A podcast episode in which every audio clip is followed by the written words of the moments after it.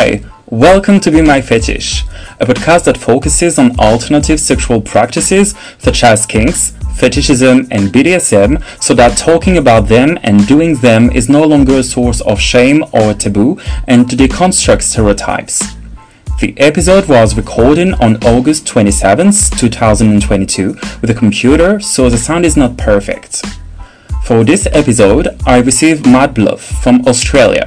He is the director of a kinky bar, the Eagle Sydney, and he will tell us the history of this bar. Also, from February 17th to March 4th, 2023, the Eagle Sydney will participate to the Sydney World Pride, and Matt will give us more information about this huge event and why it is important for the Eagle Sydney to participate to this event.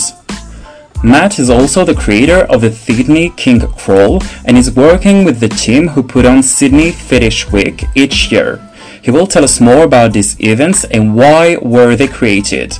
I hope you will enjoy this episode. Hi, can you introduce yourself, please? Hi, my name's Matt Bluff. I'm an Australian kinkster living down in Sydney, in Australia. Okay, great. And uh, can you tell us more about your kinks? I uh, associate that I am a leather man. Um, that's my primary kink um, and association. Uh, I also have a wide range of other interests, uniforms, rubber, uh, BDSM, bondage, um, quite a long exploratory list, but uh, over the years, uh, it, from leather, it has grown into a number of different aspects. Great. Um, you have also like different activities around uh, kinky events, that kind of things. Can you tell us more about it? Yeah, sure. So, um, I live in Sydney, as I said, which is one of the largest, if not the largest city in Australia on the east coast. Um, we have quite a renowned gay scene that's been uh, quite prevalent for a number of years. Uh, probably many of the listeners have heard about the Sydney uh, Mardi Gras, which happens each year in late February, early March. Um, of course, with any gay uh, scene, which the, is where I am, uh, there's an underground fetish or kink scene. Um, we have a number of local events in our city. We have uh, the Sydney Eagle Bar, which is a pop up fetish bar that occurs a couple of times a year. Um, it doesn't have a home at the moment, it occurs every two to three months. Um, each event we have a theme, so one theme might be rubber, it might be puppies, it could be uh, impact play, um, and that's the theme for the evening. Uh, of course, you can come in whatever your theme is. So if you're a leather man, you can come on a rubber night. If you're a rubber man, you can come on a uh, an impact play night. Um, there's lots of little groups that meet. So we have a quite a good rubber scene uh, for Australia because here it gets quite hot. So rubber is quite an int- even leather is quite an interesting fetish to have in a very hot climate. Yeah, I um, can imagine. Yeah, so summertime is not very popular for wearing lots of your gear, mm-hmm. but uh, this time at the moment it's winter, so it's quite full on into the, the leather wearing yeah. season. So there's uh, a couple of social nights, uh, there's a couple of bar nights, uh, there's a couple of dance party events that happen throughout the year. The scene in Sydney is actually recovering from a low point of a couple of years ago, so lots of interesting groups are popping up. Um, can you tell us more, maybe, about the Eagle Sydney uh, bar? Maybe its history. Why did you create it? Yeah, so it's an interesting story because, as I mentioned, Sydney has uh, the Mardi Gras, which occurs every year, and pre-COVID used to attract quite a lot of international guests from Europe and mm. the United States, all around the world. The one thing that it did not have, or Sydney did not have, is a place for fetish folk to be. Um, so it was very opportunistic that a friend of mine ran a very small bar and he was moving to a bigger space during Mardi Gras and he turned and said, would you like to run your bar here or, or a, a fetish bar here? And in fact, that's how the Eagle Sydney started. It was right place, right time, right conversation. Mm-hmm. So in 2020 was our first event during Sydney Gay and Lesbian Mardi Gras. Um, and the only thing that stopped us from growing was COVID. so, of course, after Mardi Gras, we had big plans, and then COVID struck. Mm. Uh, but since we've been able to go back to the bars and the restaurants, we've been able to have, um, I think we've had probably eight more events. And in fact, this last Mardi Gras season, we had uh, eight nights running um, during Mardi Gras. So the original idea was to provide a space for like-minded folk to come and have fun, mm-hmm. and it was it was well received. Lots of people came for the first time, local people, international people turned up. Um, it was great, great fun. Cool. Um, the Eagle Sydney will also participate in the organization and advertising of the Sydney World Pride. Uh, that sounds exciting. Uh, can you explain what it is? So next year, World Pride will be uh, south of the equator for the first time. Last year, I think it was, was in Copenhagen, and so this coming year will be in Sydney. So two weeks of events um, in February and March. Um, as you, probably a lot of the listeners know, World Pride is a massive event on the gay and lesbian calendar that happens every two years, um, full of um, parties and uh, sporting events, and um, there's a conference that's going to occur in Sydney as well that um, everyone will look forward to. Now, we thought, well, if World Pride is coming to Sydney, then the Eagle Bar has to absolutely be a part of that. Mm-hmm. So um, we used to only open for seven nights during Mardi Gras. World Pride will run for two weeks. Wow! So Eagle Bar, Eagle Bar will open every night for two weeks, and in fact, we're taking over two levels of the uh, pub where we ha- where we have the Eagle. Mm-hmm. One level will be a bar and the other level is actually going to be a nightclub. So every night we'll have the bar open, and then later in the evening, the nightclub will open and have a theme night and DJs and all that sort of stuff. Um, so we hope to provide a really great space for fetish people when they come to World mm. Pride next March. Wow, that sounds amazing. Um, and what kind of events can we expect during the World Pride? You mentioned like a few parties and conference. Uh, do you have like maybe a few more information about it? Yeah, there's there's actually some interesting events. Of course, Sydney is uh, a destination that lots of people from Europe as well as America would love to come and visit. So yes, I, indeed. Uh, I really want everyone to start saving their euros and booking their yeah. tickets. Um, there, what it, how it's going to work is the first week we'll have the sort of events that Mardi Gras puts on. So there'll be uh, a fair day in the park where there's lots of little stalls and lots of community groups go and tell people about their group. It's great fun. Um, Mardi Gras has some different parties. There's a pool party, a caftan party, um, the the most famous Mardi Gras street parade up uh, Oxford Street in Sydney, uh, which culminates with the big fifteen thousand people party uh, in the massive showground we have here. The day after, there's a, another party called Laneway where they block off a street and they have a party in the street.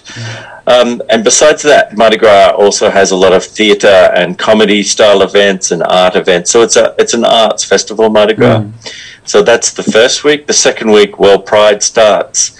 Uh, there's an opening concert. Um, they actually are closing the Sydney Harbour Bridge for a massive uh, march across the Harbour Bridge. Okay, uh, cool. one day.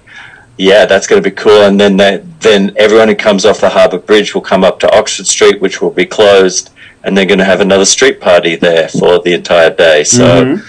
Sydney's really going to know that World Pride is around, and of course you know, all these little bars uh, are going to have their own little events. And mm. there's, you know, for people who like parties, there's parties. For people who like art, there's arts events. Um, one of the special parties that will happen during World Pride is a party on Bondi Beach, mm-hmm. which I'm sure people have heard about, um, which is going to be pretty spectacular as well. So come down to Sydney during our the end of our summer, and you'll find lots of people having a great time. Yeah, can you maybe tell us more about the the dates? And uh, you said it was uh, at the end of summer. Can you like give us like more information about the weather uh, in uh, Sydney during the Sydney World Pride? So the dates are from the 17th of February until the 5th of March. So a, a two week period then. Mm-hmm. Uh, that's our late summer. So it will be very, very nice weather. Um, beach weather, uh, maybe not so humid, so, you know, quite nice, but Sydney is, can be very sunny as well. Mm-hmm. So the we- the weather should be good. So it's a you know a great time to escape winter in Europe. Just making sure everyone gets their airfare booked now. Um, and you know, uh, of course, coming to Australia is a a long commitment for many people. So yeah. there's there's a lot of other cities that can be visited mm-hmm. while people are here, and and you know you can visit the Barrier Reef, you can do yeah. bushwalking and those sort of things. So um, it's really whatever you want to do, you can find to do in Australia. Okay, great. Um, and why was it important for you to participate to this event? What message do you want to share? Well, I think there's a couple of things. I think, as we've touched on, um, it's important then when, when we have these big events that fetish folk and kinksters have a place that they can go to and be themselves. That's really the primary purpose. One of the secondary ideas is that um, people who think they might have a kink or a fetish um, can come and be in a relaxed environment and see other people expressing their fetish or their kink. And if they want to ask questions about um, that fetish to that person, then they can as well. So I think it's visibility is very important mm. uh, for our uh, kinksters and, and fetish people. So with a big a big event like this, it was important to be there. Mm-hmm. I think the message to everybody is the fact that when they come to Sydney, they don't just pa- pack their party shorts; they can pack their leather and their rubber and their puppyhood as well. That's a great message. I love it. Um, and where can we find all the informations about uh, the Sydney World Pride? So the Sydney World Pride website is is sydneyworldpride.com. Mm-hmm. Um, slash events have all the events that are by Sydney World Pride. They have just launched the website for the associated events. So the Eagle Sydney is an associated event.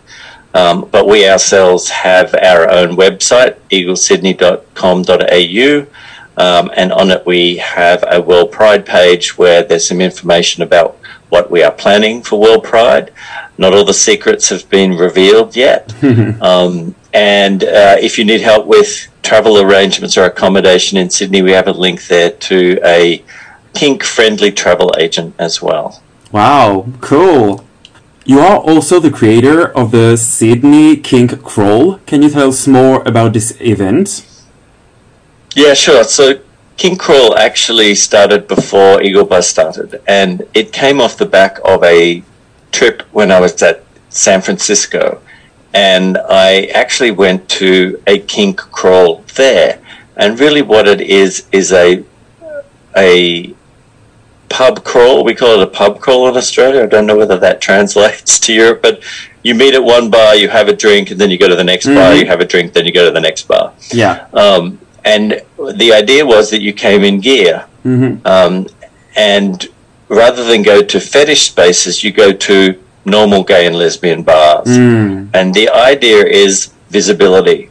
Yeah. And so when I came back to Sydney, I thought this is a great. We didn't have a space at mm-hmm. that time in Sydney, so this was a great idea. So we we started Kink Crawl, and it started with a dozen people turning up, and um, we went to some of the twinkiest little bars, you know, with the teenager boys and girls there, you know, and in in walks leather people and rubber people, mm-hmm. and it was fantastic. So it really is about just visibility. So we got uh, a lot of people just seeing that this is a, a valid lifestyle. Yeah. Um, people got an option to talk to people about it. Mm-hmm. And I think what we found out subsequently when we created the Eagle as well is I was talking to a couple of people. It's like, oh, I didn't know you you were into rubber, and the, the person was like, oh yeah, I'm into rubber, but this is my first event I've ever been to, and I'm like, wait, you're standing there and you've got a full rubber suit on. Don't tell me you just had that at home. And they're like, oh yeah, I did actually.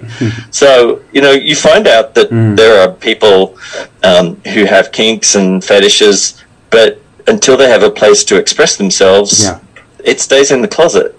Yeah, I think that's why it's it can be like really important to create this kind of organization, association, or just events, so that people can just you know get together and to to to share what they Yeah. what they like, and in the process to participate in the uh, destigmatization of of kinks, and to be able to, like you said, just create a bridge uh, between. Uh, different people Yeah, we were just talking about this this afternoon. In fact, that um, a group has started in New Zealand, in Auckland, for leather people, and Cool. literally, what happened was that the guy reached out to a couple of his, his friends and said, "I'm going out for a drink. I'm going to wear my leather, and just tell people that we're going to be there." And of course, the first time they see them, the second time they see them, the third time, and it starts growing bigger and bigger. And you find out that there is this community, but they're hiding, frankly, you know? Um, and I think it's so easy these days with social media to be able to do this sort of thing and advertise for free, you know, and get the word out there that these sort of events are happening.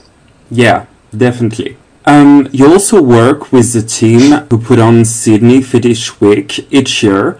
What can you tell us about this event?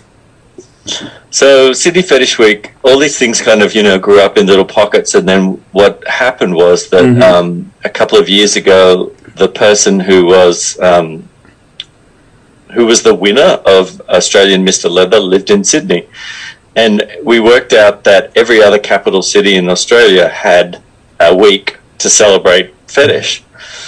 Um, but we did not. So we decided to put on Sydney Fetish Week, and at the end of September will be our actual second year because we got interrupted by COVID, of Yeah. course. Mhm. Um, so four years ago we started, but this is the the second event. Um, and it's actually longer than a week. There's so much going on that we Mhm. can't contain it to one week. So, um, really, it's highlighting and illustrating all the different groups, nights, um, and uh, organizations that are around town.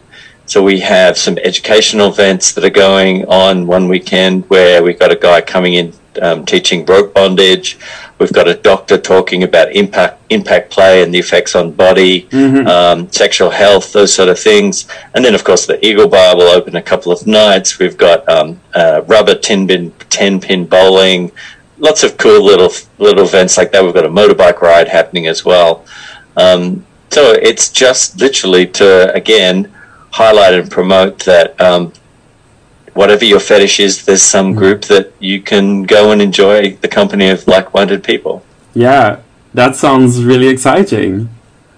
It is, and it's coming up very shortly. And of course, it's a there's some work to do to get these things organized. Yeah, I can imagine, and it happens every every year, right?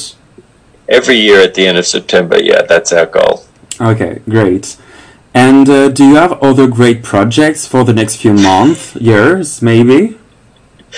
Oh my God, that isn't that enough? Um, I, I think you know the, the the Sydney Fetish Week is happening in September, and then our next focus will be World Pride for February and March. yeah. Um, and beyond that, you know, we'll just see what occurs afterwards. Mm-hmm. Um, uh, Sydney Mr. Leather competition is starting again during World Pride as well. So, you know, more and more things are happening. So it's really kind of an exciting time for us here down in uh, down in Sydney.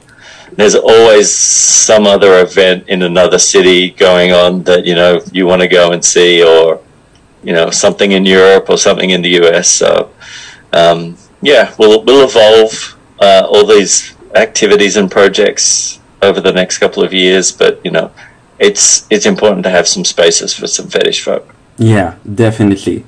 Well, thank you very much for presenting like your events and the Eagle Sydney Bar. Uh, I think it's really interesting and it's exciting to see how much things like fetish things are happening in Sydney. Uh, so I hope a lot of people will want to to join you for all of these uh, events. Yeah, I hope so. I mean, every year we'll have some great events during Mardi Gras, but next year with World Pride, it will just be twice as big. So it's it's a very great time to come down. Thank you for having me. Yes, my pleasure.